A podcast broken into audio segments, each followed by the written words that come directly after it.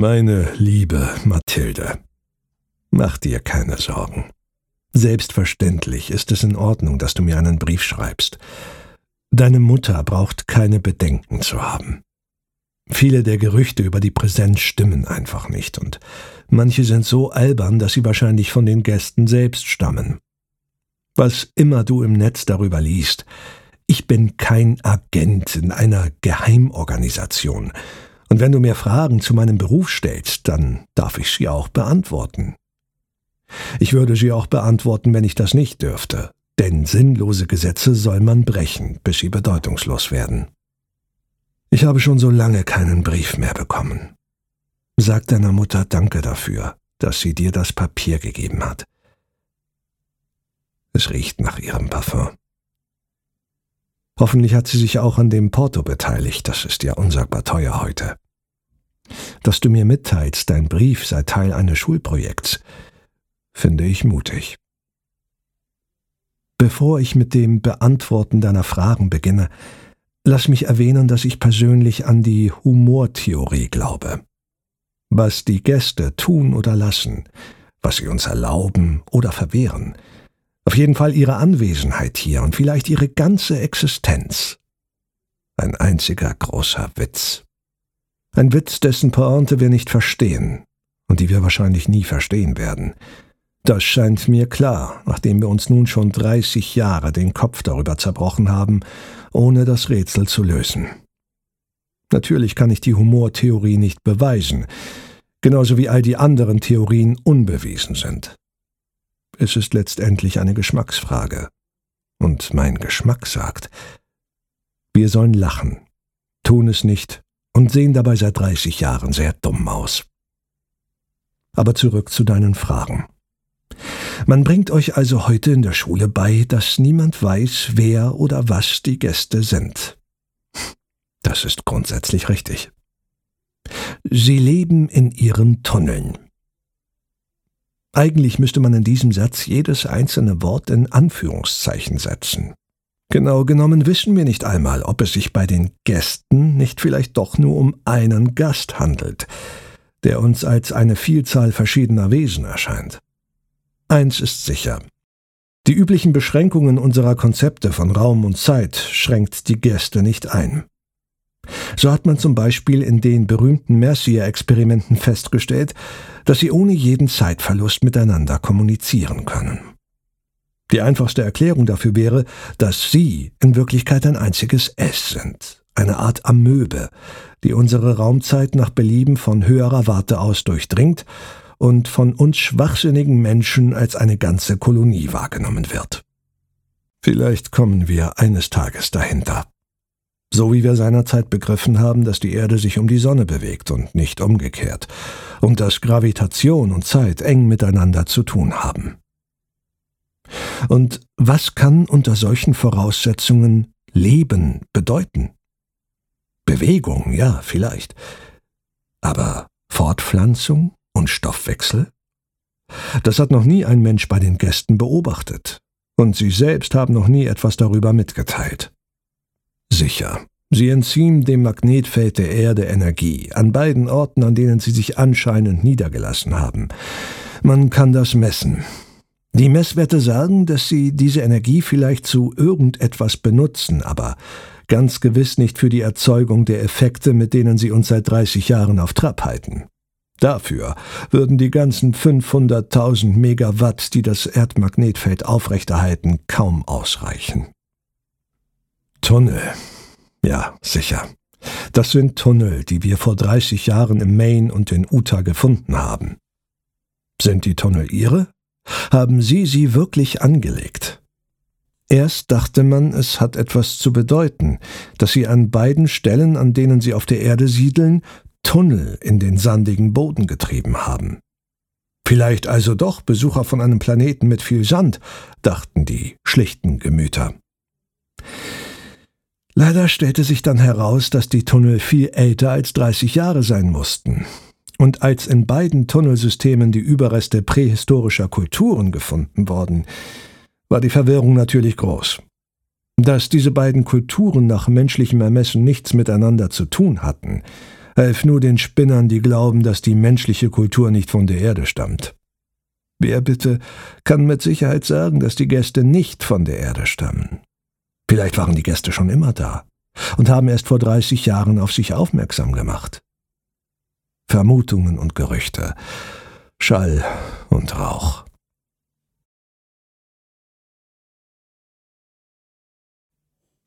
Entschuldige bitte, ich war eine Weile weg und konnte nicht weiterschreiben. Ich sitze direkt bei der Kalamität A, der Ort, an dem die US-Armee eine Atomwaffe zur Explosion bringen wollte, um wenigstens einen Teil der Gäste auszuradieren. Pardon. An dem sie eine Atomwaffe gezündet hat. Und die Explosion dauert jetzt schon 24 Jahre. Das ist mir die liebste Kalamität überhaupt. Man kann neben einem Feuerball sitzen, der von den Gästen zwei Mikrosekunden nach der Entstehung eingefroren wurde und dessen Durchmesser von circa 30 Metern Jahr für Jahr um einen Nanometer zunimmt. Abgesehen von den Jahren, in denen die Gäste aus Spaß die Zeit lokal umkehren und den Feuerball zum Schrumpfen bringen. Natürlich hat man einen Perimeter errichtet, um die Wahnsinnigen abzuwehren, die in die Kalamität eindringen wollen. Pro Woche versuchen immer noch durchschnittlich zwei Kandidaten die Zäune zu überwinden. Ich als Mitglied der Präsenz darf mich innerhalb des Perimeters bewegen. Und das tue ich auch oft. Alle wissen, dass ich Vorwände benutze, um dort zu sein. Natürlich schreibe ich irgendeinen Unsinn auf. Beobachtungen, die so präzise sind wie die Rezensionen zu moderner Kunst. In Wirklichkeit sitze ich nur da und starre in den Feuerball hinein. Oder ich drehe ihm den Rücken zu und schließe die Augen. Es ist ungefährlich. Die Zeitmanipulation der Gäste lässt keine radioaktive Strahlung austreten. Und das Licht ist für menschliche Augen gerade richtig. Nicht zu hell, nicht zu dunkel. Sie machen einem die Bewunderung ihrer Werke leicht. Vielleicht sind sie auch Künstler. Die Kalamität B finde ich viel weniger interessant, obwohl sie der Publikumsliebling ist. Ich weiß nicht, was daran so spannend sein soll, zuzuschauen, wie Menschen sehr, sehr, sehr langsam versuchen, einen Tunnel zu graben. Dass das ausgerechnet Schweden sind, die vor 22 Jahren losgeschickt wurden. Schweden, um die Sache mit der Atombombe noch einmal zu probieren, ist auch ein Witz, über den ich schon lange nicht mehr lachen kann. Und dass man auf diese Weise von einem Atomwaffenprogramm erfuhr, das die Schweden seit den 1950ern sogar vor den Amerikanern und den Russen geheim gehalten hatten, auch die Ironie der Geschichte kann sich abnutzen.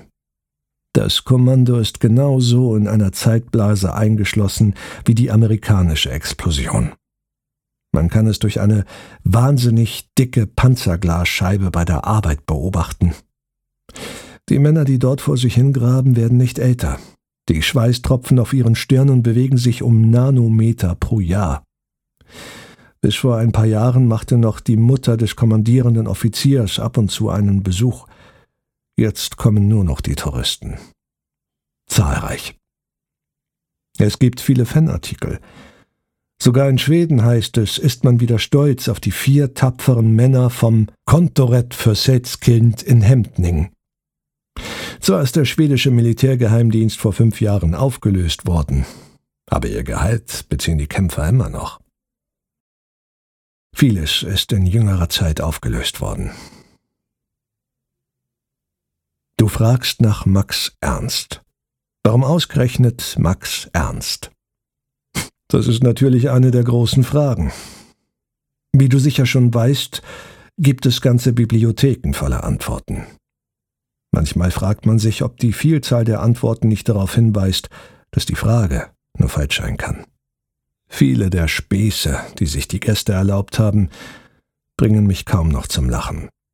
Aber dass sie sich einen mäßig begabten deutschen Maler ausgesucht haben, um sich für uns Gestalt zu geben, dass sie dadurch Max Ernst zum bedeutendsten Maler der Kunstgeschichte gemacht haben, finde ich immer noch köstlich. Gewissermaßen. Deine Mutter hat dir vielleicht erzählt, dass ich früher mit Kunst etwas anfangen konnte.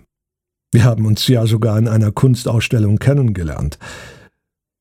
Heute ist die ganze Kunst für mich ein einziger Scherz, weil sie angeblich auf Max Ernst hinausgelaufen sein soll.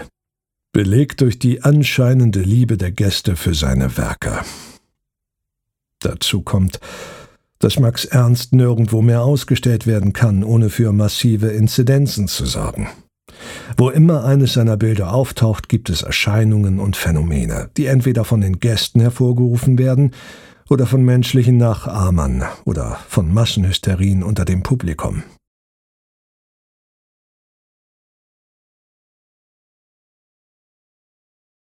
Gestern wurde es spät, deswegen heute mehr. Nein, Mathilde, Max Ernst ist nicht verboten, wie du anzunehmen scheinst. Aber wir von der Präsenz haben viel Arbeit mit Leuten, die seine Werke ohne ausreichende Sicherheitsvorkehrungen präsentieren wollen. Erst letztes Jahr gab es Tote in Paris, als eine Künstlergruppe einige Bilder von Max Ernst auf die Außenmauern des Louvre projizierte. Vielleicht fragst du dich, warum die Gäste mit ihren Erscheinungen so viel Wirkung erzielen. Das kann man jemanden, der noch nie eine Erscheinung hatte, nur schwer erklären. Verzeih, das klingt so furchtbar anmaßend. Aber es ist die Wahrheit. Meine persönlichen Erfahrungen sind ja banal. Jedes Mal, bevor sich mein Gast bei mir meldet, schmecke ich vergammelte Himbeeren in meinem Mund. Albern, oder? Was machst du aber mit Leuten, deren Ich zerspringt, wenn sie von den Gästen heimgesucht werden? Die buchstäblich verrückt werden, teils auch von den unglaublichen Ideen, Durchbrüchen, Gedanken, Konzepten, die die Gäste anscheinend mit ihnen teilen wollen. Was ist mit denen, die glauben, sie würden von Satan und allen seinen Teufeln besucht? Denen, die verstummen? Denen, die gewalttätig werden? Mein Gast ist vernünftig. Er tut mir den Gefallen, immer als Levade zu erscheinen, als der Augenfisch. Der Augenfisch umschwebt mich, und mein Mund schmeckt nach vergammelten Himbeeren sonst passiert nichts. Ich kann mich glücklich schätzen. Wenn du mich fragst, ob es sein kann, dass die Gäste die Gestalten von Max Ernst für ihre Ausflüge unter die Menschen ausgewählt haben, weil sie wirklich so aussehen und weil die Welt, von der sie kommen, wirklich so aussieht wie die Welten, die sich Max Ernst ausgedacht hat, dann lautet meine Antwort kann sein. Genauso gut kann es sein, dass Max Ernst in Wirklichkeit ein Gast war, der unter uns lebte, bevor die anderen nachkamen. Meine erste Erscheinung hatte ich etwa zwei Monate vor deiner Geburt. Zu der Zeit begann der Streit mit deiner Mutter. Den Gästen die Schuld daran aufzuheißen, wäre nicht fair.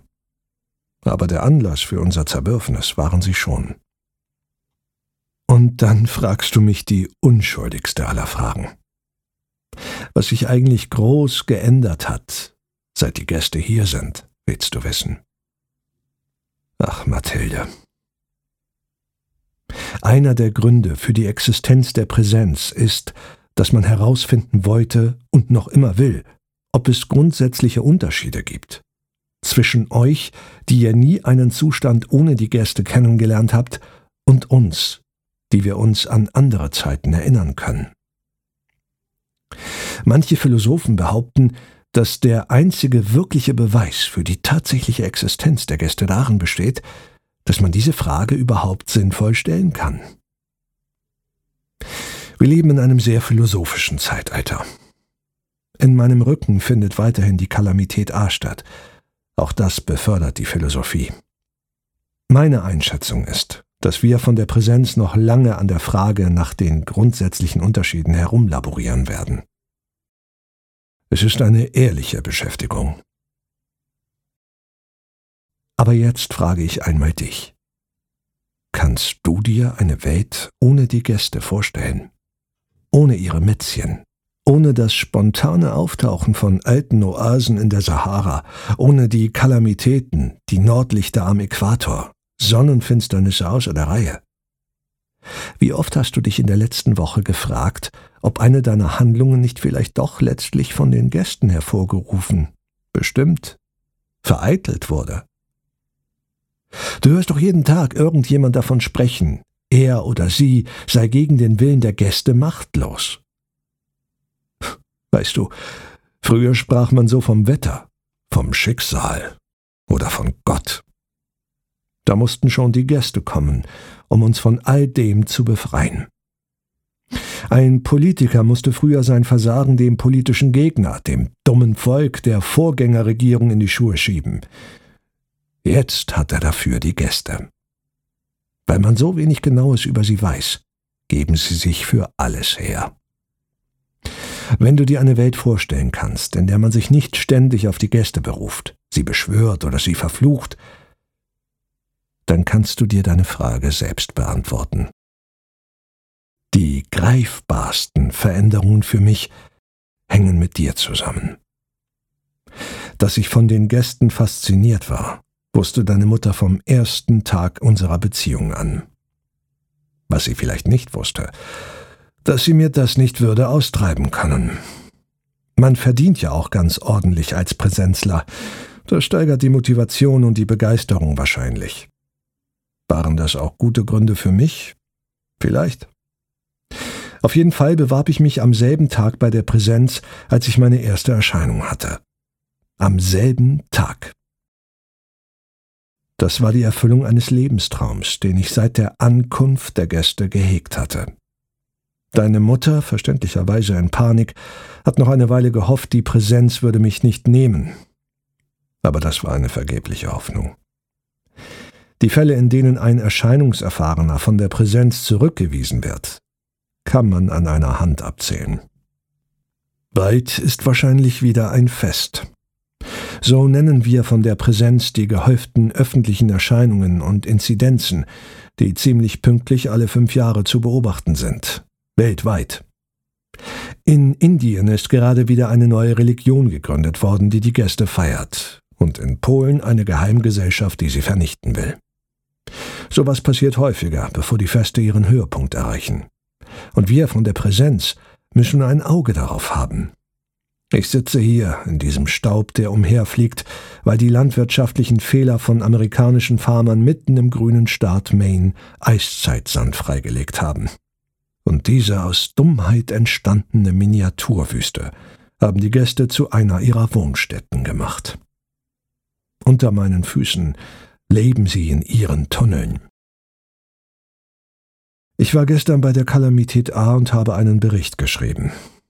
Heute werde ich in die Tunnel gehen und danach einen Bericht schreiben. Weil die Gäste dort unten nicht viel Technik erlauben, stecken drei Bleistifte in der Brusttasche meines Hemds. Letztes Mal, als ich unten war, haben sie mit mir gespielt und den Kugelschreiber, den ich dabei hatte, einfach verschwinden lassen. Vielleicht gehe ich diese Woche auch noch zu Kalamität B, obwohl sie mich langweilt. Deine letzte Frage ist mir die schwerste. Du willst wissen, ob es tatsächlich stimmt, dass wir Mitglieder der Präsenz unsterblich sind.